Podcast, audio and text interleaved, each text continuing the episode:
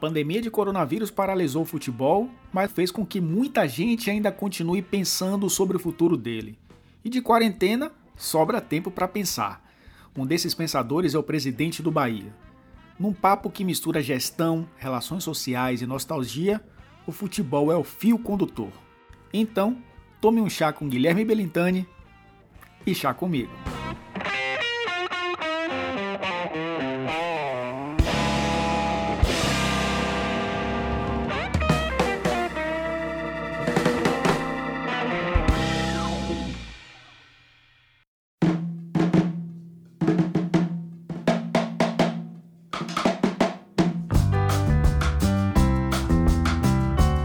Guilherme, mais uma vez, um prazer falar com você. Esse podcast que normalmente eu, eu trato os assuntos com um pouco mais de profundidade e principalmente fora de campo. E eu acho que fora de campo hoje é praticamente algo imperativo, porque estamos aí em meio a uma pandemia. Mas eu queria começar é, com uma curiosidade. Você já disse algumas vezes que começou a trabalhar muito cedo, né?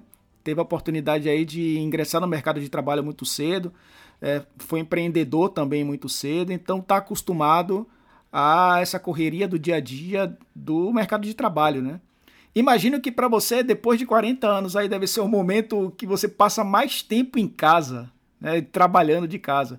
É, como é que tem sido sua rotina aí nesses últimos dias, nesses dias de pandemia que estamos vivendo aí no, no mundo? Olha, é o primeiro prazer enorme falar com você. Obrigado aí pelo convite mais uma vez. Vamos tentar aqui é, tratar de temas além, do, além das quatro linhas, né, o que é muito necessário nesse momento. Né? É, eu comecei a trabalhar cedo, lógico, para o, o padrão de um jovem de classe média, né, como eu era ali na minha adolescência. Né? É, eu comecei a trabalhar ali com 17, 18 anos, e com 20 eu já virei empresário, na verdade. Né? Então foi muito cedo, assim, ainda na faculdade virei empreendedor e montei minha própria empresa, fui desenvolvendo minha atividade empresarial assim.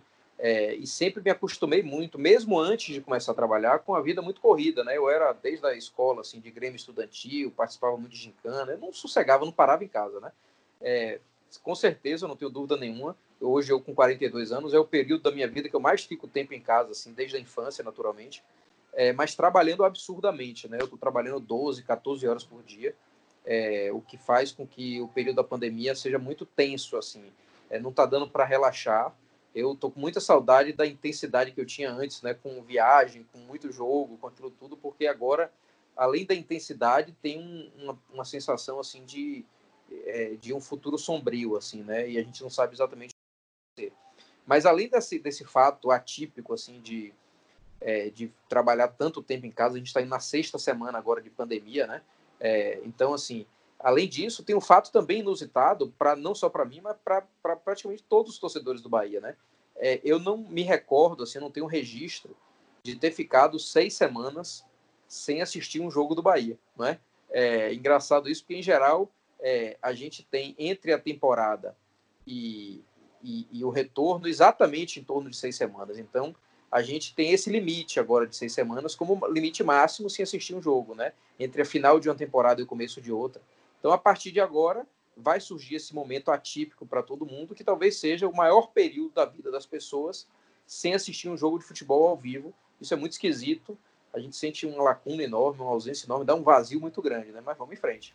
É, a última vez que isso aconteceu foi quando o Bahia caiu para a Série C é, em 2005, quando o último jogo foi dia 10 de setembro de 2005 e o Bahia só voltou a jogar em janeiro de 2006 né, porque aquele campeonato ali tinha uma primeira fase, e aí o, os oito primeiros classificavam, os quatro últimos eram rebaixados, aconteceu do Bahia ser rebaixado. É, é, verdade, eu acho que ali foi um período, realmente não tinha me lembrado exatamente desse período, é, talvez tão, tão, um período tão a, a, é, é, cheio de amargor, assim, né, e de, de, vontade de não lembrar, mas realmente ali a gente teve um período maior, é, e, e, mas é esquisito de qualquer jeito, né, eu acho que tem um, um elemento de tão raro, assim, um, fato como esse que a gente vai. Ainda mais é, quando isso acontece e não é numa intertemporada, né? A intertemporada ainda tem ali um monte de charme ali de contratação, né? Uma vibração de, de uma contratação, um suspense em cima de alguma coisa ou de outra, rescisão de um, de um contrato, vinda de outro jogador, pré-temporada, né? A gente tem treinos, tem um monte de coisa, né? Mas é muito esquisito essa paralisação plena, não só para futebol, mas para tudo na vida, né? Olhar a rua e ver a rua tão esvaziada assim, é, é muito diferente. Assim. E imagino que também seja diferente a, o tratamento com o futebol nesse período, porque é, como você não tem jogo para gerar conteúdo, obviamente que o Bahia precisa gerar conteúdo de outra forma. É, isso exige muito da criatividade, porque além da questão de não ter essas partidas, existe um clima de tensão por parte da população com relação ao próprio vírus. Né? Muita gente é de grupo de risco, muita gente infelizmente está tendo que sair para poder trabalhar e não tem esse, essa válvula de escape que é o futebol, né? que é o esporte. Como é que você tem encarado isso dentro do Bahia para tentar dar essa compensada, não só no sentido de dar uma aliviada, porque você tem funcionários também que vivem essa situação, é, dar uma aliviada no sentido financeiro do próprio clube para gerar conteúdo, mas também para fazer com que essas pessoas que estão né, é, ausentes, do, carentes de futebol, possam ter ali um contato com o Bahia, né? É, esse é o principal desafio, né? Mais do que o financeiro, porque financeiro é uma urgência, é uma coisa é, dramática, digamos assim, mas a geração de conteúdo nesse período, ele tem, um, ele tem um, um, uma capacidade muito pequena de gerar é, retorno financeiro, né? É, as coisas são muito limitadas. É lógico que o nosso maior objetivo com geração de conteúdo e com mobilização de torcida nesse momento é manter ativo o nosso plano de sócio, manter as pessoas vinculadas ao clube, interagindo com o clube. Isso é muito positivo, assim, né? Isso também tem retorno financeiro da manutenção do plano de sócio. Mas do conteúdo em si e como monetizar esse conteúdo é muito difícil, porque o torcedor gosta de comprar mesmo é o futebol, né? Ele gosta de comprar o ingresso, pagar o plano de sócio para ver o futebol, ele, ele assiste na televisão, paga o seu pay-per-view. Então, de certa forma, o que a gente tem naturalmente é um desafio de mobilização e de manter conexão com o torcedor de forma muito criativa, né? Apesar do momento tenso. Você veja que a quarentena ela passa por fases muito diferentes, né?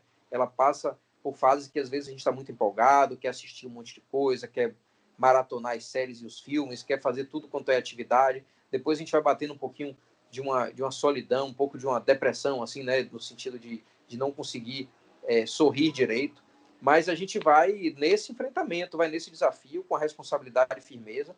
Eu, ao mesmo tempo que vejo isso como um momento histórico negativo, assim, também vejo como uma oportunidade que a gente tem para se mostrar forte, se mostrar é, cada vez mais é, estruturados. Né? É, vamos sair todos muito deficitários disso tudo, mas é, quem, quem for capaz de reagir com mais firmeza, de ter, ser mais criativo, de ser mais trabalhador no sentido de de no limite, no detalhe de cada situação, vai sair menos enfraquecido, eu tenho certeza disso. O Bahia tem quantos funcionários hoje, Guilherme? Assim, contando os que estão em atividade? Contando com atletas, com todo mundo, a gente tem ali perto de quase, quase, quase 400 funcionários, né?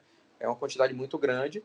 Lógico que uma parte representativa disso, 300, entre 300 e 400, estou 350, 360 mais ou menos. Uma parte representativa disso é de atletas, não é? de divisão de base, é, feminino, sub-23 e time profissional. Né? É, e aí a gente tem em torno de 200, 200 e poucos é, funcionários que são fora é, da categoria de é, é, praticamente impossível você ter contato com esses 400 funcionários no dia a dia, até presencialmente falando. É, virtualmente também, claro, isso fica um pouco mais complicado. Mas imagino que cada funcionário desse do Bahia é, queira ouvir do presidente uma palavra ali de, de, de, conforto com relação ao que tem acontecido, porque há insegurança em todos, né? Todo mundo.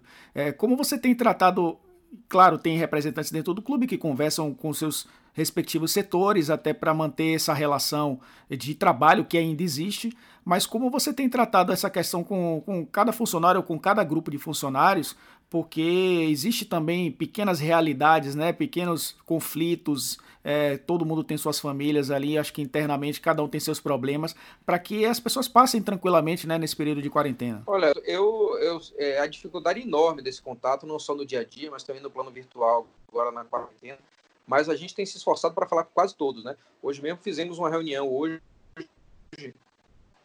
mais funcionários, são, uma reunião completa dos funcionários que não são atletas, né? É, então foram mais de 210 presentes nessa reunião, um debate profundo, a mensagem do presidente, do vice-presidente é, sobre o futuro, sobre a situação do clube, é, querendo naturalmente, ao mesmo tempo de, de, tirar o medo né, e a apreensão dos funcionários por esse momento, também, também chamar todo mundo para uma luta conjunta né, de manutenção de firmeza dentro do clube, É, agradecer muito os que estão na linha de frente lá, mantendo o fazendão em dia, mantendo é, nossa grama cortada, os campos bem tratados, é, toda a equipe da CAIS que, que mantém atendimento remoto nesse período, a equipe da loja que faz todo o atendimento também pelo e-commerce, né? Então a gente tem assim essa comunicação hoje, por exemplo, que fizemos foi muito bom assim. O, a gente via em cada funcionário, em cada funcionário que que estava assistindo ali por videoconferência as palavras do presidente, do vice-presidente, é, via a mensagem de confiança, né, de que, que gosta de trabalhar no clube, confia na nossa liderança nesse momento de seguir o barco com muita firmeza, mas com muito cuidado.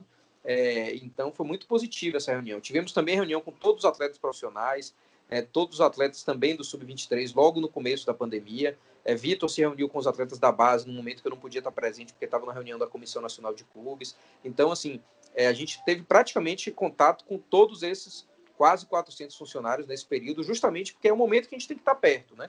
É, cuidando de cada um, é, porque na crise, quanto mais a gente se falar, mais a gente conversar, mais unido a gente vai estar. Estamos gravando no dia 23 de abril, então no dia, no dia 26 de abril aconteceria a final do Campeonato Baiano. O Bahia era líder. Aliás, é líder, o campeonato não acabou, né? O Bahia é líder da primeira fase e caminhava aí com tranquilidade para chegar às semifinais. Então, imaginava-se, né, que o Bahia chegaria a uma decisão de campeonato. Só que aí, né, a gente vai ter que esperar o, o, o desfecho de toda essa história. É, você até, numa conversa que tivemos na TVE, você disse que o Campeonato Baiano, de uma certa forma, não acabou. Mesmo com o, sub, o projeto do Bahia é, terminado né, momentaneamente, é, do, de transição, o Vitória terminou o Sub-23 e muitos outros clubes do interior aí dispensaram seus jogadores. É, como você enxerga esse cenário ponto de vista estadual, né? Vivemos um futebol hoje tão precário e, essa pandemia desempregou muita gente, principalmente no interior do estado. Como você enxerga para uma solução para que isso termine, né? Porque o campeonato faltam duas rodadas para acabar a primeira fase, além, além do mata-mata. É possível isso acontecer ainda em 2020 ou é possível acontecer o campeonato de 2020 acabar? Eu acho que sim, eu, eu confio nisso. Eu acho que em nome da, assim, do respeito que a gente tem pela Federação Baiana de Futebol, pelos clubes todos que disputam, a gente tem que tentar o máximo, né?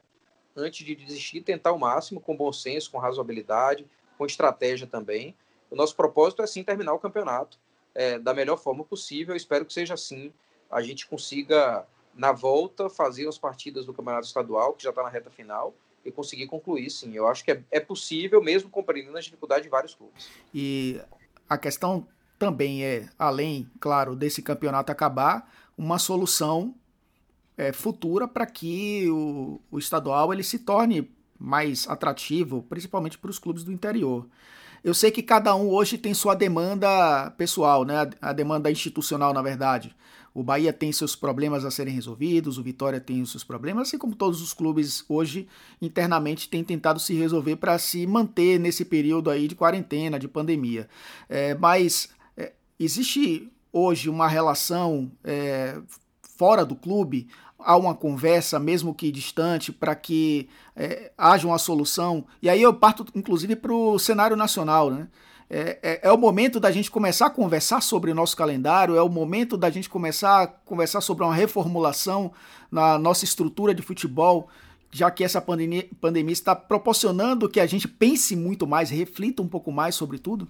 Aí não tenho a menor dúvida. Eu, eu, eu vejo é, as crises, mesmo lamentando as crises, né, quando elas chegam, e ainda mais uma crise dessa dimensão, que vai ter efeitos, é, vão, é, vai, vai criar efeitos por anos, não só do futebol brasileiro, mas no país como um todo e no mundo como um todo.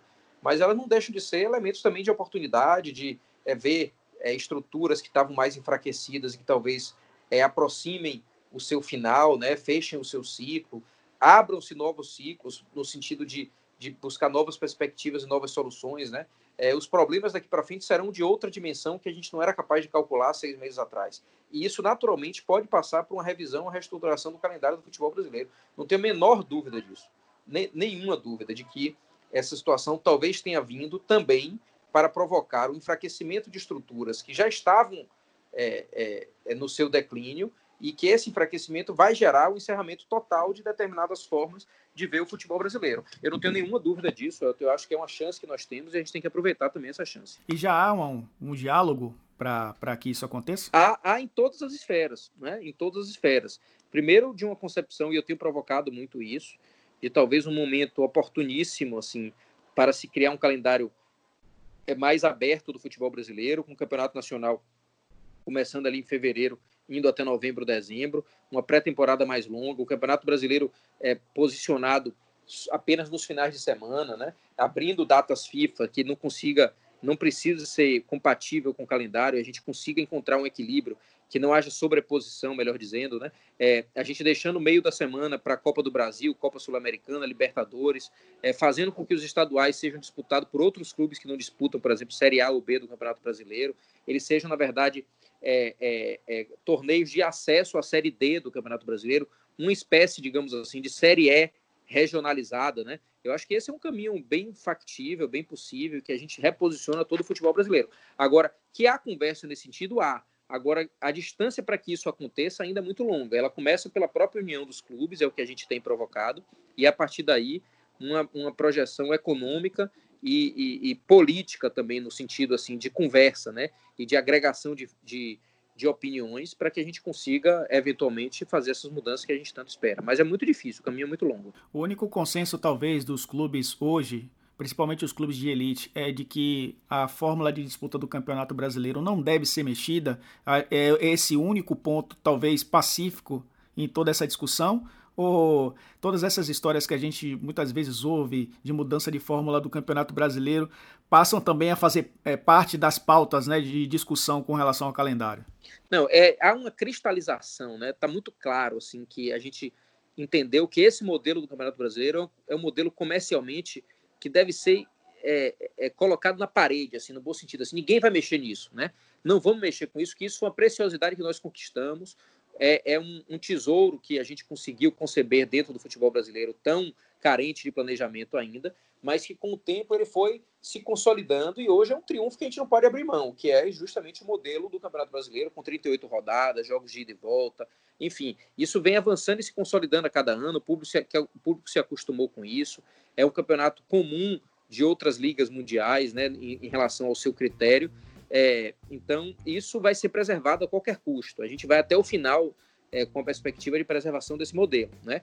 Mas tem muitas outras coisas para mexer. Eu citei aqui o exemplo do estadual, a questão de uma organização de calendário que evite, por exemplo, que alguns clubes precisem abrir mão de jogar com o time titular no campeonato, porque está é, tá jogando duas, três partidas por semana. Então, começar o campeonato antes, porque não temos mais o estadual eventualmente é, é, isso pode facilitar muito. Tem muita coisa para mexer, mas em relação ao formato do Campeonato Brasileiro, eu diria que é uma luta. É, eu até digo assim, Elton, que não é a única convergência dos clubes. Tem várias outras convergências, mas essa é a principal convergência. E quais seriam as outras que seriam importantes nesse, nesse momento? Ah, tem várias. Eu acho que tem modelos de, de competição, é, o modelo de, de financiamento do, do, do campeonato. A gente tem revisões de processos e de regras legislativas, né? A gente tem uma série de sugestões assim que há o um entendimento dos clubes que precisam ser encaminhadas ao longo do próximo do próximo ciclo assim, né, pós-crise ou até durante a crise, né? Temos debatido muita sugestão de mudança legislativa, reorganização dos clubes, fair play financeiro, é, que apesar de não ser unanimidade no modo de, de implantação, há unanimidade no sentido de que vai ser necessário implantar. É, enfim, tem várias outras coisas que passam desde é, direitos econômicos do futebol a, a regras, por exemplo, de mando de campo e de comercialização desse mando de campo, preparando os contratos para a partir de 2025, né, já que até 2024 a gente já tem tudo comercializado. Enfim, é, são muitas, muitos assuntos, muitos assuntos, inclusive, convergentes, e que a gente tem provocado e, e conseguido avançar.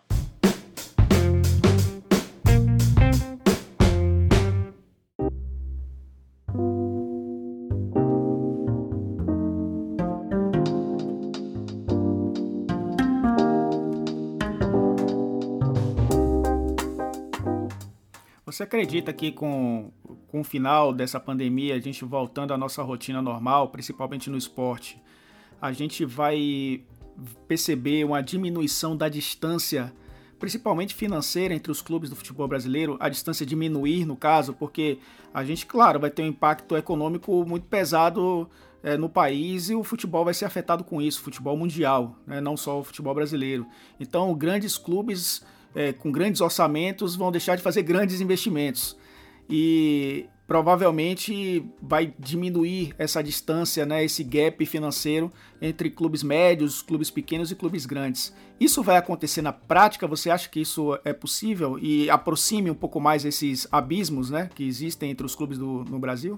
Eu não sei, Elton. Eu acho que essa é uma especulação assim que eu não consigo cravar ainda, porque eu não sei se o, o resultado da crise, sob o vista econômico, é uma diminuição do distanciamento. Talvez seja o contrário, por exemplo né?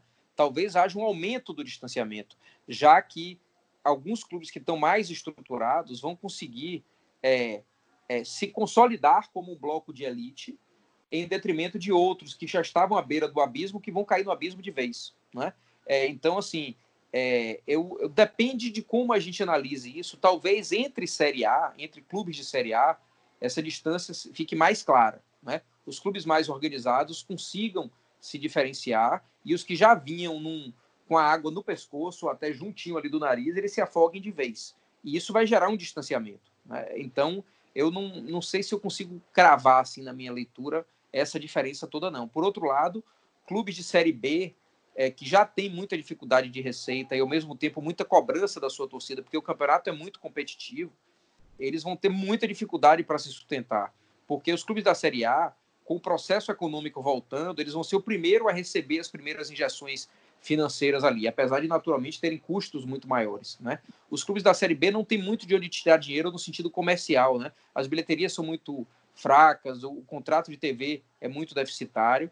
Ele, como todos os clubes, lógico, mas a Série B vai, vai ser muito decisiva aqueles clubes que têm o menor custo fixo e conseguirem trabalhar imediatamente na, na maior redução de custo possível, né? É lógico que isso também é para clubes de Série A mas os clubes de Série A têm como ampliar a receita na volta de forma mais imediata, digamos assim. Falando especificamente do Bahia, o, o Bahia tem condições de voltar é, do mesmo jeito que parou ou é inevitável perda por conta dessa paralisação? A, a, o Bahia tem essa capacidade, o Bahia terminou o ano de 2019, mesmo com a queda de rendimento na Série A, é, com avaliação positiva do trabalho, né? principalmente pelo primeiro turno que fez.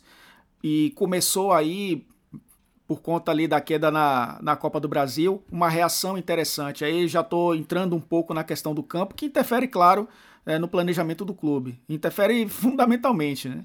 E você acredita que o Bahia pode retornar do mesmo jeito que parou e ou volta a repetir, essas perdas são inevitáveis muito por conta dessa paralisação?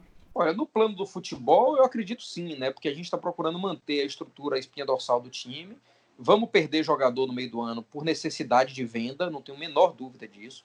Se a gente estava até então buscando proteger o nosso elenco é, e não vender os, os atletas principais, isso vai por terra, completamente por terra, a partir de, um, de, uma, de uma proposta que a gente receba para alguns atletas na virada da janela do meio de ano, né, da janela internacional. A gente não vai conseguir segurar tanto quanto a gente conseguia.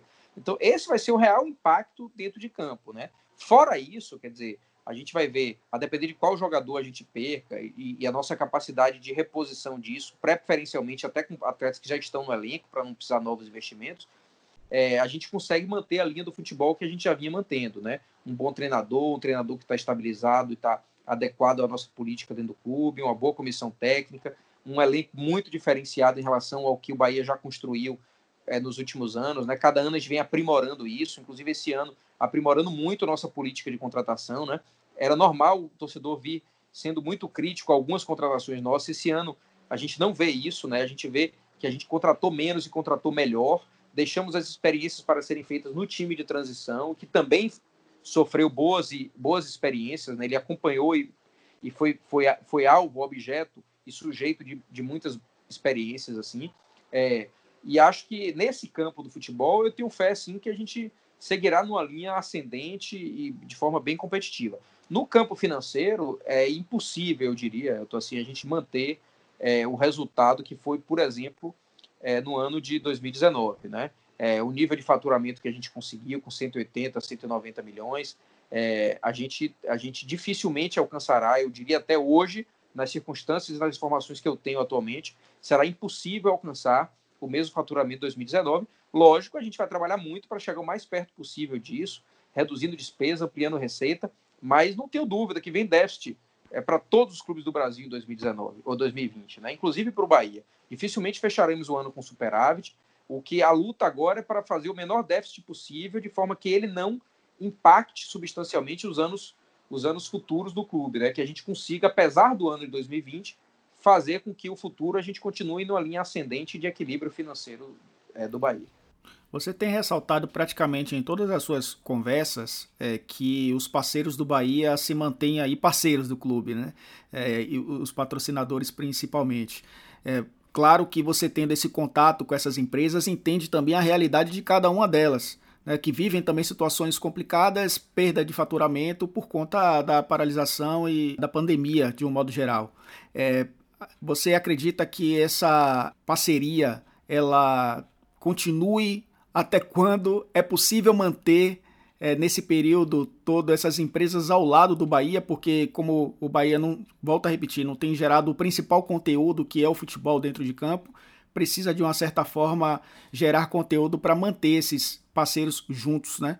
O que é que, o que até que ponto você acredita que eles vão continuar com o Bahia nesse período? É, aí veja, eu, a gente tem três grandes parceiros de patrocínio hoje da camisa, não é? além de vários outros importantes parceiros é, complementares a isso, mas a gente tem a Canaã, a Credit Sexta e, e, a Casa de Apostas. Casa de Apostas com contrato encerrado agora, estamos trabalhando para renovar. Mas desses três principais, tanto o Credit Sexta quanto o Canaã, eles trabalham com atividades econômicas que, que, que é, na verdade, é, são impactadas pela crise, mas não são as principais impactadas pela crise, né? Credit Sexta é supermercado, continua com atividade econômica razoável, né? É, a Canaã, apesar de ser carne, fornece muita coisa para hotéis e para o setor de turismo e está sendo impactada, mas tem procurado manter os investimentos no clube. Casa de aposta com o contrato vencido, mas a gente buscando renovar, naturalmente, essa tem mais dificuldade porque as apostas de jogos são muito é, em função da ocorrência dos jogos. Né? Sem jogo, a aposta vai, vai a zero praticamente. É, a gente tem outros parceiros, como a Promédica, por exemplo, a própria Ambev, que tem conseguido manter o investimento. Né? É, é, a gente tem a perspectiva de não perder esses investimentos, mas dificilmente de ampliá-los. Né? É, eu diria que se a gente conseguir mantê-los, é um bom sinal. Se ampliar, é a melhor notícia do mundo quando voltar é, a pandemia. Mas eu diria que hoje o patrocínio, Elton, infelizmente, não é muito determinante no dia a dia do clube. Né? A gente tem uma receita de patrocínio que é muito pequena em relação ao total é, de receita ou da necessidade de receita que o Bahia apresenta. O grande drama aí está em contrato de TV, a partir do momento que a Turner ameaça um rompimento, né? a Globo vai pagar parcialmente só se pagar. É, o próprio plano de sócio em, em, em declínio significativo já no mês de abril, é, infelizmente, e a gente tem, portanto, grandes ameaças assim também no plano de negociação de atletas. A gente não sabe como o mercado internacional vai se comportar, mas a gente tem aí um elemento de grande ameaça para superar essa crise. Mas vamos com fé, vamos trabalhando. A gente está é, dedicado absolutamente no foco de ampliar receita e reduzir despesa. Então, é, eu estou é, obstinado com superar essa crise é, saindo da melhor forma possível o dos grandes parceiros do Bahia é o torcedor, claro, é o maior deles. É, eu acho que esse impacto vocês só vão ter noção mesmo em maio, porque março paralisou o campeonato, né? Os campeonatos, então tinha muita gente que já tinha pago ali o, o sócio, o torcedor, é, os o, o, diversos planos que o Bahia tem. Aí veio o mês de abril, que aí você entende quem a se a evasão vai acontecer, em qual percentual vai acontecer, para em maio contabilizar isso, né? É em maio que o Bahia vai ter a noção real do que perdeu ou do que não perdeu. É, ainda, ainda, não, ainda não estamos no pico, digamos assim, né? Da, da crise dentro do futebol? Não, não estamos no pico. O mês de maio vai ser certamente muito pior do que o mês de abril, né? Eu diria que hoje a única receita que o Bahia tem, que sobrou ao Bahia, veja, para te dar um número aqui, o Bahia é um clube que vinha faturando 10, 12, 15 milhões por mês é, é, é, nos últimos momentos, né? Assim, variando muito, a depender da parcela de uma venda de jogador, se cai naquele mês ou se não cai, de uma parcela de patrocínio, mas assim, entre 10 e 15 milhões por mês. De repente a gente se vê faturando 2 milhões, 2 milhões e meio, 3 milhões no máximo, né? Então, isso gera naturalmente uma paralisação completa das despesas do clube, um foco absoluto em cumprimento dos compromissos mais básicos, como, por exemplo, salários e, se for o caso, salários até apenas de funcionários é, do dia a dia do clube, até só pagando atleta se não tiver, se só, só pagando atleta se conseguir, né, se sobrar algum dinheiro, é, mas a situação fica dramática e essa única receita que eu estou citando é de plano de sócio. É, o mês de abril já tem se comportado muito pior. É, a gente esperava até na primeira quinzena de abril uma primeira quinzena ruim. Ela foi razoável, ela teve uma queda, mas foi menor do que a gente imaginava. Mas a segunda quinzena de abril ela já vem se mostrando mais dramática, né? E infelizmente, Elton, é o sócio que vai determinar o futuro do clube, né? Infelizmente ou felizmente, né? É, a gente está depositando no, no, nos braços e nos bolsos, naturalmente, dos sócios do clube a decisão de como será o nosso enfrentamento dessa crise. Quanto menos sócio pagar, quanto mais sócio olhar o Bahia como relação de consumo de forma direta, ah, não está tendo jogo, eu vou cancelar meu plano de sócio, mais o Bahia vai ter dificuldade lá na frente. Né? A gente sabe que muitos têm dificuldade de pagar, mas tem muita gente que, que não perdeu emprego, que está mantendo o seu salário, que tem sua atividade normalizada, e essas pessoas a gente pede um esforço maior para manter as suas, suas obrigações com o clube, seu vínculo com o clube, porque essas vão ser responsáveis diretamente para o que a gente vai sair, de como a gente, que tamanho a gente vai sair dessa crise. É, eu imagino que quando você faz o planejamento para o ano, né, lá em dezembro, começa a consolidar em janeiro, nunca se coloca uma, uma pandemia né, como possibilidade. Né? É, Imagina-se várias crises, mas não uma crise como essa. É, claro que pegou todo mundo de surpresa. Né? Claro, claro também que isso já não é de hoje. Né? A, a, essa, o coronavírus ele já circula desde o final do ano passado, mas chegou com muita força agora, há quase dois meses. Mas nunca ninguém imaginava que isso fosse acontecer. Como é para você planejar 12 meses e abortar esse planejamento em três meses e o que, e o que muda em detalhes desse planejamento, né? Sem, sem bola rolando, sem receita sendo gerada. É, é uma dor muito grande, viu? Então, assim, eu sei que é uma dor que eu tô falando assim, para não parecer que essa dor é só minha, ou é só do futebol, ou é só do Bahia, né? Mas quem sente nossas dores somos nós mesmos, assim, né? Eu, especialmente, assim, no meu último ano de gestão, um ano que a gente tinha planejado, assim, ser muito mais assertivo, muito mais decisivo nas contratações, conseguir fazer um time mais competitivo, com investimento maior, inclusive, conseguir ter atingido em 2019 um orçamento que já foi recorde no clube, e eu aqui com o sonho, com a aspiração de atingir pela primeira vez 200 milhões de reais de faturamento, aí vem uma circunstância dessa no meu último ano de gestão, de fato, é muita dor, né? É um sentimento assim de frustração absoluta, mas eu confesso a você que eu sou uma pessoa do tipo assim de que é, sou, eu sinto isso, eu absorvo muito essa tristeza, mas eu procuro transformar em, em ação, né? Eu não sou um cara de deitar debaixo do cobertor e ficar ali esperando a tristeza passar, não. Eu me provoco, eu acordo mais cedo, eu durmo mais tarde, e isso vira para mim um combustível de enfrentamento. E é, a gente tem, tem que transformar essa energia numa energia é, é, de, de reação, não é? Mas é uma dor muito grande, é frustração. O torcedor vê isso, sentindo falta do time em campo, e a gente que está na direção, aqui está no dia a dia do clube, os funcionários estão extremamente dedicados, está é, tá vendo também a sensação de um, de um projeto é, escorrer pelas mãos, assim, né? Se não totalmente, porque a gente sabe que a gente tem um poder de transformação e de recuperação, mas pelo menos parcialmente. Veja, indo para um lado muito prático, assim, né? Ter que desfazer um projeto como o do Sub-23, um projeto que vinha encantando a nossa torcida, encontrando admiração em todas as pessoas, abrir mão de um profissional como o Dado Cavalcante, por exemplo, né? Abrir mão de eventualmente até de atletas que a gente sabe que poderiam continuar no clube, ter mais chances, mas a gente às vezes não vai ter condição financeira de manter. É, então, assim, é hora de fazer escolhas. As escolhas são doloridas, mas elas têm que ser feitas e paciência, vamos em frente. Eu queria que você falasse um pouquinho dessa, dessa questão até do, do time de transição. Eu, eu tive um, um contato com o Dado Cavalcante que foi muito bom. Assim, desde o primeiro momento, um cara muito inteligente, um cara muito muito aberto também a, ideias, né? bom astral, trabalhador e estava fazendo um grande trabalho no Bahia, né? Esse trabalho de garimpo e de projeção aí dos jogadores para a equipe principal. E de repente tudo isso acaba e esse projeto é abortado e um técnico de bom mercado né, acaba saindo do Bahia. Acho que foi a grande perda, talvez, do Bahia nesse, nesse período de pandemia. É, falando do ponto de vista do futebol. Foi, foi de fato essa, essa perda para você foi muito grande porque ele não, não quis permanecer. Enfim, queria que você contasse um pouquinho detalhes dessa, dessa rescisão, entre aspas, né? Do dado com o Bahia. É, primeiro falar um pouco da vinda dele, né, Elton? Só brevemente, assim, um, um treinador que já, já observava há muito tempo o jeito, um treinador jovem, estudioso, aplicado, bom de grupo. Apesar da juventude dele, ele sabe muito bem gerir um, um grupo de atletas, né? É, fizemos uma escolha um pouco audaciosa, que quando a gente mandou o convite pela primeira vez, a gente achou que ele não aceitaria, porque dado um treinador que passou por muitos clubes, é, treinou muitos clubes em Série B, treinou alguns clubes em Série A, passou por clubes de massa, né? É, então, assim, mas ele topou esse desafio, que para a gente foi uma demonstração de confiança muito grande, e mais do que isso, estava adorando trabalhar no Bahia, né? E o Bahia adorando é, ver dado no dia a dia, um profissional que a gente passou a admirar muito, é, e trouxe bons resultados é um cara muito agregador, estudioso, né, dedicado ao clube, estava praticamente passando todo o período do dia lá dentro, o que é incomum para treinador.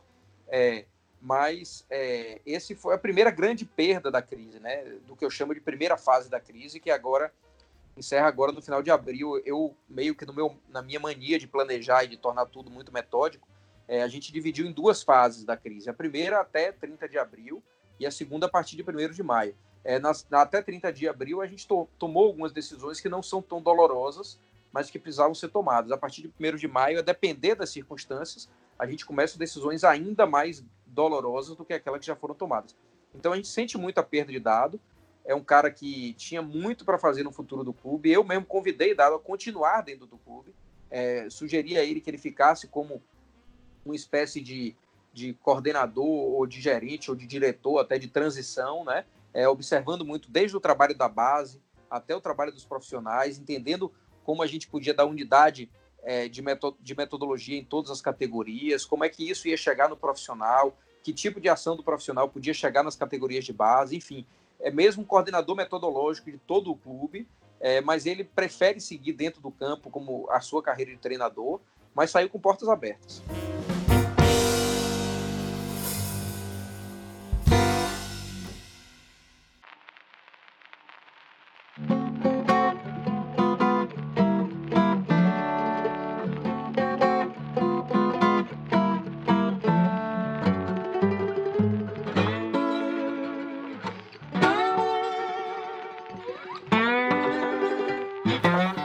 Já passou aqui de meia hora de conversa e meia hora de conversa de coisas bem densas e tensas, né? Que, que tem sido, nossos dias tem sido, tem sido assim. Eu, particularmente, tenho saído de casa, né? Jornalismo é serviço essencial. Eu não estou no esporte, mas estou dedicado ao jornalismo há um bom tempo e sinto essa tensão realmente todos os dias de ter que voltar para casa é, e, e, ter a, a, tranquilidade, né, de passar essa tranquilidade também para os meus familiares. E a gente recorre muito à nostalgia, nostalgia hoje, né? Muita gente assistindo jogos antigos, porque vê no passado ali um conforto para se sentir tranquilo, né? Aí eu queria bater esse papo nessa reta final com você sobre nostalgias, né? Para deixar até um pouco mais leve essa, essa conversa. É, meu primeiro ídolo no futebol, e isso faz muito tempo, né? Foi o Luiz Henrique, no início da década de 90. Eu lembro de, ter, de pedir a meu pai para ir para Fonte Nova para ver Luiz Henrique jogar. Que para mim era um jogador espetacular. Simples, mas fazia ali o, o futebol ser simples pela, pela categoria. E eu acho que foi um cara é um cara pouco valorizado, talvez até no futebol baiano, pelo que fez na Catuense e no Bahia. Eu queria saber de você quem foi o seu primeiro ídolo, quem foi o cara que te despertou assim para ser um torcedor do Bahia? Olha, vamos lá. Eu acho que tem, tem, tem, algumas coisas nessa relação do Bahia com ídolos, né? Comigo, especialmente, assim. Eu tive algumas coisas que eu, que eu, eu posso contar para vocês. A minha primeira... A primeiro jogador que me chamou a atenção no Bahia foi Cláudio Adão, né? É, porque foi o primeiro jogador que eu vi fazer um gol na Fonte Nova.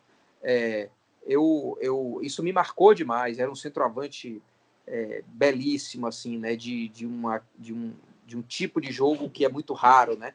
Eu vi aquele cara bater pênalti sem tomar distância, né? Isso para mim foi um negócio muito diferente, assim, né? Ele batia o pênalti sem sem dar aquela corrida, né? Então era uma coisa muito atípica, assim, e, e, realmente um centroavante muito diferente. Foi o primeiro jogador que me chamou a atenção dentro do Bahia, né? Lá em 86, quando eu passei a frequentar a Fonte Nova pela primeira vez, depois fui numa sequência enorme. ídolo mesmo, eu diria que eles se formaram conjuntamente em 88, né? Que foi Bobô e Evaristo de Macedo. Eu acho que foram dois, dois caras assim muito importantes para minha consolidação, digamos assim, da minha relação com o Bahia, né? É, depois eu tenho um cara muito que eu gosto demais dele, assim, que é Maílson, né? É, antes mesmo, assim, e não é por circunstância, até depois de ter conhecido Maílson já já doente, né? Já já paralisado e, e no, no, num drama que ele vive é, é, físico e de saúde, assim.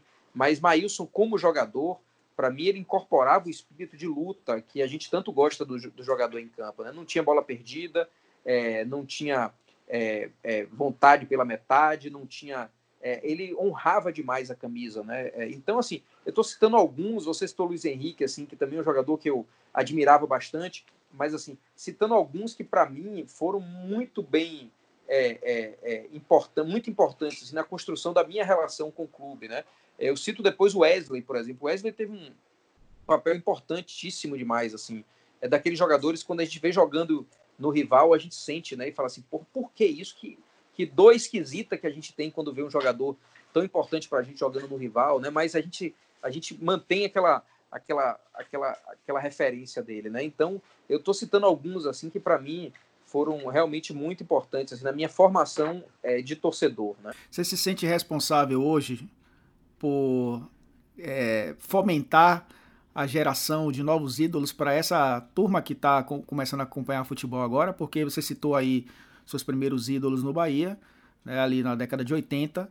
E o garoto que tem 8, 10 anos de idade que começa a acompanhar o Bahia vai se apegar a um ou outro jogador. Você se sente responsável por isso também? Indiretamente? Eu, eu sinto, eu acho, eu acho que Gregor é o Maílson da atualidade, digamos assim. Né? Pela, pela seriedade que ele tem, pela força que ele coloca em campo, pela admiração que a torcida tem dele, entendeu? É só para dar um exemplo, né? É, Gilberto pode ser o Cláudio Adão do, dos tempos modernos, né? Assim, eu acho que tem muito disso, né? É, é a gente tem, tem buscado dar continuidade à presença de, de, de, jogadores importantes dentro do clube, né? Dar perenidade ao elenco, fazer com que as pessoas é, vejam Lucas Fonseca jogando a quantidade de jogos que já que, que, que tem jogado pelo clube, né? É, então, assim, isso é muito importante na estabilização é, da, do vínculo, né? É, é, em um tempo em que os jogadores tem, mudam para as cidades e, e alugam apartamentos precários, provisórios, assim, porque sabe que no ano que vem não vão estar aqui de novo, a gente tem buscado que os jogadores pensem que podem ficar aqui por 3, 4, 5 anos e fazer história dentro do clube. Eu acho que sim, que eu tenho um papel importante nisso e eu me esforço muito, Elton, para que a gente consiga ter a maior permanência possível de jogadores que são identificados positivamente pela torcida. Assim.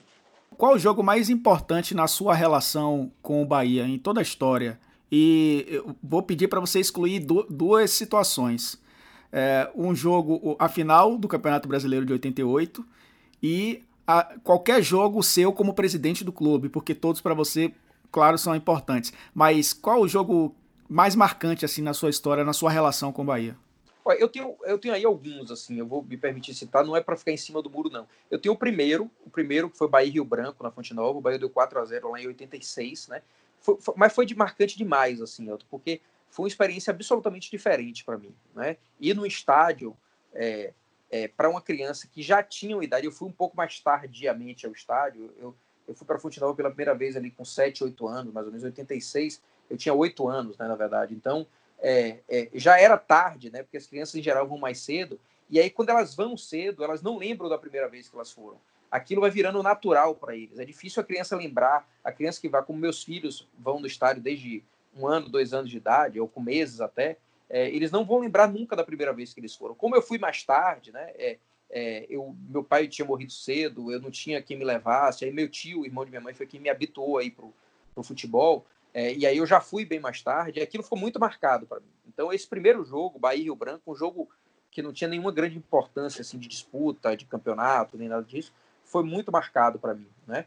É, eu tenho mais alguns jogos assim no sentido é, emblemático de conquista, para qualquer um que estava naquele, naquele Bavi do gol de Raudinei em 94, aquilo é também uma marca muito forte. Eu me lembro exatamente daquele gol, eu me lembro exatamente onde eu estava. Né? Eu estava encostado numa pilastra, já, já meio sem acreditar, mas no fundo entendendo que aquilo podia acontecer a qualquer momento. Né? É uma mistura muito louca, porque você fica desesperançado, né?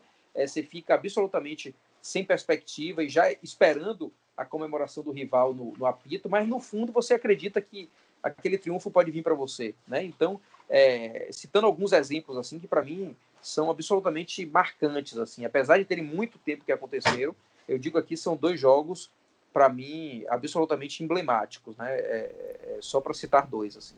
Você falou que seus filhos não vão lembrar do primeiro jogo que eles foram. Lembrei de uma história porque eu estava fazendo uma matéria sobre o jogo Bahia Santa Cruz em 81, que o Bahia venceu o Santa Cruz, é, reverteu a vantagem que o Santa Cruz tinha naquele quadrangular né, do Campeonato Brasileiro. E eu fui até meu pai, porque ele estava na Fonte Nova, né? Aí meu pai disse: Como você não lembra? Eu falei: Eu não lembro porque eu não era nascido, né?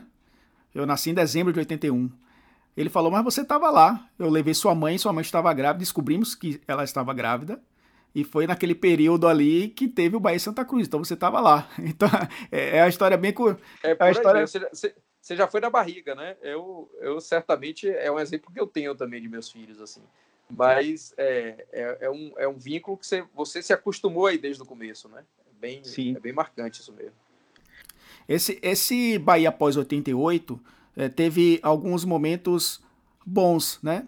É, tivemos ali 94, o Bahia chegou às oitavas de final do Campeonato Brasileiro, perdeu para o Palmeiras. É, teve o bicampeonato do Nordeste 2001 e 2002 e é, chegou à semifinal, né? Perdeu para o Corinthians. E teve recentemente, né, o Bahia com essas campanhas no Campeonato Brasileiro que foram quebrando recordes aí individuais, né, com relação ao próprio clube de posição dentro do Campeonato de pontos corridos. Apesar de não ser disputa de título, mas teve um, um campanhas boas no Brasileiro, teve título do Nordeste em 2017, essa sequência de estaduais aí. Aí eu te faço um, botar você na sinuca de bico. Se, se o time de 2001, 2002 enfrentasse o time de. Vai, o time do ano passado, porque o, o de 2020 é informação.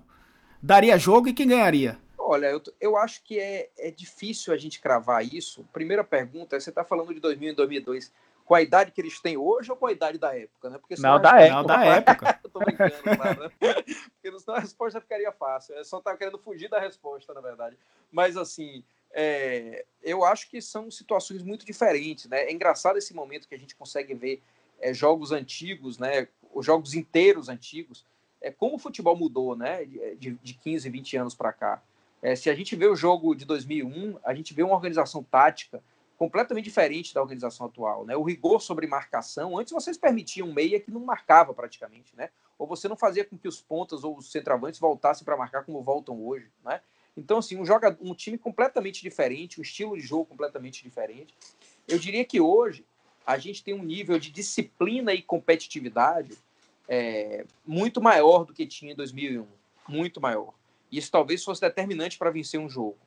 Mas em relação a talentos, eu acho que ali a gente tinha uns dois ou três que eram muito diferenciados e ajudaram o time de 2001 a ser também um momento especial, assim, é, pós, pós 94, né? Porque eu digo sempre que o gol de Haldinei foi espetacular para a gente, mas foi um divisor de água na história do Bahia, porque ali foi o último suspiro da gente. Né? Ali, aquele gol foi o último momento em que a gente conseguiu ter uma alegria. É, num, talvez não por acaso ele tenha acontecido no último minuto. Né? É, ele foi literalmente o último suspiro. A partir dali, em 95, o Bahia começou a afundar de forma sistemática, né? afundar com esse suspiro em 2001, né? É, que eu acho que a gente contou com a presença de Evaristo de Macedo, que foi um cara muito diferente, estabilizou muito naquela época. E agora, é, 2017, 2018, 2019, conseguindo é, voltar a ser um clube que tenha protagonismo, seja respeitado no Brasil. Não ainda do jeito que a gente quer, mas que seja respeitado. Então eu diria que pós 94, é, e, e, excluindo esse suspiro de 2001, digamos assim, a gente está no melhor momento do clube aí desse, desses últimos 25 anos, né? Eu diria assim, só para responder sua pergunta, eu acho que se fosse o futebol jogado em 2001 com o futebol jogado hoje, o time de hoje venceria, por organização tática, por, por disciplina, por forma de atuar, não é? é mas eu, eu não quero aqui dispensar os talentos que a gente tinha em 2001. E, e como é para você que foi torcedor, você fala é, da sua relação com a arquibancada, né, e, e, e toda a história que tem com o Bahia, hoje tá batendo papo ali com o Evaristo de Macedo, né, tendo a oportunidade de, de a hora que quiser ligar para os campeões de 88 ou de jantar com esses caras. É, como, como essa. Imagina você chegando em casa depois com a sensação, pô, hoje eu passei o dia com o cara que me deu o título brasileiro. Hoje você consegue é, tocar na taça de campeão brasileiro de, de 88, ou a taça de 59. Essa relação é, dirigente-torcedor às vezes se separa, claro, né? É, somos, ser, somos seres humanos. Como é isso na sua vida, na sua cabeça? Olha, é muito engraçado isso, porque eu me lembro, assim, um, minha tia, né, Tereza, ela uma vez, ela é de São Paulo, mora na Bahia há muitos anos, desde que eu sou pequeno, assim, ela é, é tipo, é uma pessoa muito, muito próxima da gente. Uma vez ela pegou um voo e que estava com bobô nesse voo, né? E ela veio para mim, e uma pena que eu tenha perdido isso, eu procuro ainda, mas não. Ela veio para mim com um autógrafo de bobô no, numa passagem aérea, né? A gente lembra que antigamente era tipo um talão de cheque as passagens aéreas, né? Assim, ali na década de 90, você viajava, é, não era o que é hoje, você viajava com um talão de cheque imenso que era a sua, sua passagem, né? E ela, e ela veio com um autógrafo de Bobô para mim, é, escrito na passagem aérea da Varig que ela tinha pego.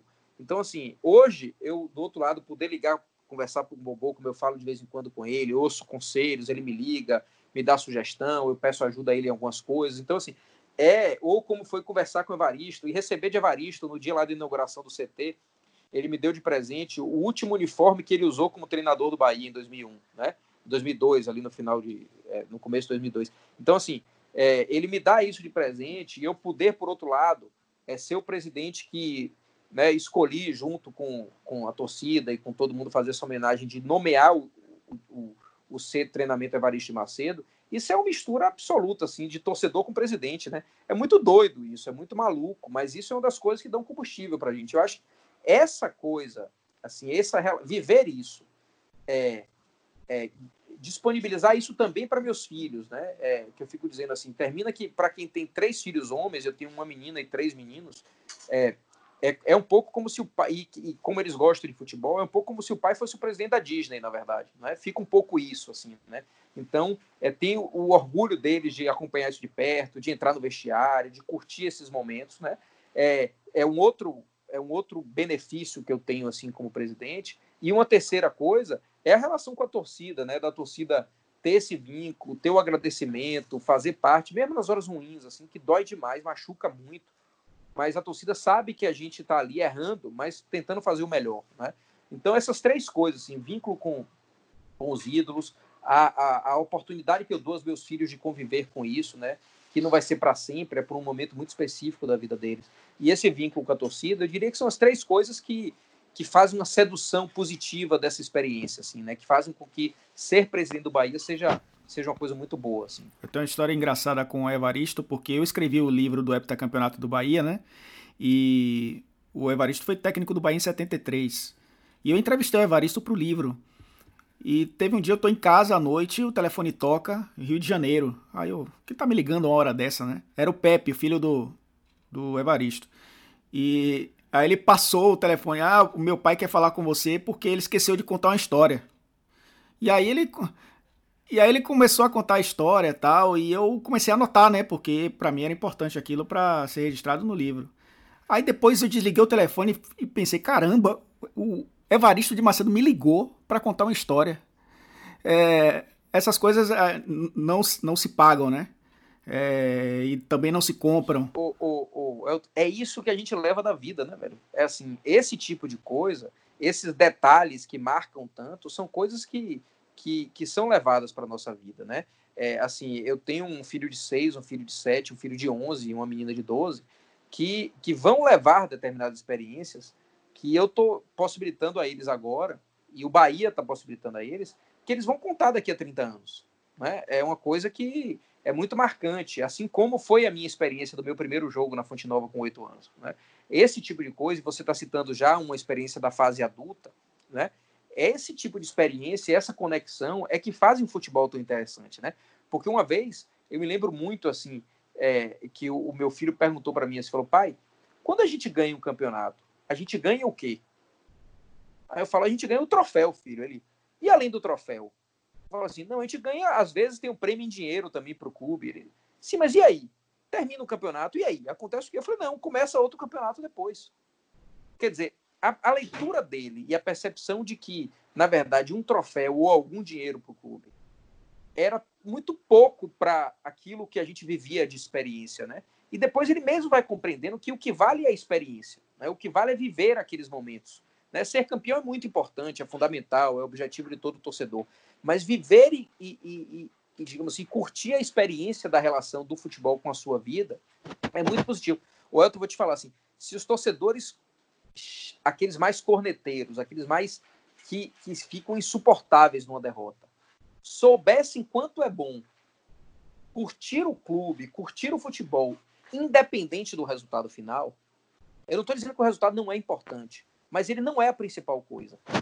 A principal coisa do futebol é o vínculo que você faz com seus amigos, com as suas famílias, com seus vizinhos, com os jogadores, com o ato de ir no estádio, com tomar uma cerveja, com chegar no estádio e ouvir uma música, com sair do estádio conversando e gritando com a multidão. Isso é que faz o futebol. Né? É o resultado ele, eu diria assim, que ele é circunstância do todo. Ele, ele, digamos assim, é a cereja do bolo, mas tem um bolo delicioso para a gente comer no futebol, que ele é independente se você é campeão ou não, que é a vivência e a experiência que a gente tem a partir dessa, dessa coisa fantástica que é torcer. Porque se o mais importante fosse o resultado, a, a, a, gente escolheria o time mais vencedor do mundo. A gente era, do, a gente era torcedor do Atlético, ou do Real Madrid, ou do, ou do, ou do Barcelona. Né? é, ou do Chelsea, a gente escolheria os times em função do resultado. Se a gente não escolhe em função do resultado, o resultado não é a coisa mais importante, mas a convivência e a experiência é que faz esse brilho impressionante que é o futebol. Assim. Para o torcedor do Vitória não ficar chateado, eu quando recebi uma ligação do Ramon Menezes me desejando feliz aniversário, minha ficha caiu também. É, os dois lados também da, da cidade. É, com todo respeito, mas a comparação não foi boa não, viu, Elton? Não, a questão é, é, é incomparável. Até o Ramon concorda com você. com certeza. Valeu, tô brincando aí. Eu não ia perder mas, a chance, né? Mas você falou em resultado, Guilherme. Você, você não perde desde 8 de fevereiro. Estamos em abril, então você está invicto há dois meses. Mas imagino. Imagino que você. Pô, eu queria ter perdido um pouquinho nos últimos 45, 50 dias aí. Eu não ia fazer mal, não. Mal é, isso, é, é não jogar, velho. Mal é não perder desse jeito, entendeu? É isso que eu ia dizer. Você trocaria uma derrota pela volta do futebol, com certeza. E a gente espera. Algumas, algumas, derrotas, eu posso dizer. Não muitas, mas algumas eu trocaria. E a gente espera que isso é, acabe o mais rápido possível. Valeu pelo papo, viu, Guilherme? Sempre bom falar com você. Não só de futebol, mas também de outras coisas que permeiam o futebol. E espero encontrá-lo pessoalmente, porque ah, para mim é muito estranho também fazer entrevista por internet, mas de qualquer forma é, é o que temos para o momento e a gente espera que esses encontros sejam presenciais, nos estádios principalmente, né, que é o lugar, o habitat natural da, da nossa profissão, né, a sua como dirigente e a minha como jornalista esportivo. Esperamos que isso aconteça o mais breve possível. Um abraço, Guilherme. Ah, obrigado, eu te agradeço muito. Assim, só para citar aqui um, no final uma coisa do que você foi falando aí, né? Minha filha outro dia me disse assim: o pai, você já parou para perceber que daqui a 10 ou 20 anos a gente vai estudar nos livros de história o que a gente está vivendo hoje? Né? E minha filha tem 12 anos e ela é o primeiro grande fato é mundial né, de, uma, de uma menina de 12 anos é esse. Né? E o que, é que eu quero dizer assim? Eu acho que talvez daqui a alguns anos a gente olhe para trás e fale assim: eu fui presidente, eu no meu caso, né, fui presidente num momento de absoluta dificuldade do clube, pelo coronavírus, pela pandemia, por isso tudo. O sócio vai dizer: Eu fui sócio nesse momento difícil é, e pude colaborar. Você, como jornalista, vai dizer: Eu, tive que ir para a rua, eu tive que fazer essa cobertura em um momento de dificuldade como esse. Mas essas marcas, assim, que são cicatrizes de feridas é, ruins, na verdade, mas elas vão deixar alguma coisa boa lá para frente, eu tenho certeza disso. Portanto, eu queria agradecer assim imensamente essa oportunidade e mais uma vez dizer que estou sempre à disposição. Conta comigo sempre. Valeu, um abração. Valeu, obrigado. Valeu. Agradecendo a você pela companhia de sempre e não se esquece de seguir o Chá Comigo onde quer que você esteja ouvindo. Ah, e fique em casa, na medida do possível. Nos encontramos no próximo episódio. Tchau, tchau.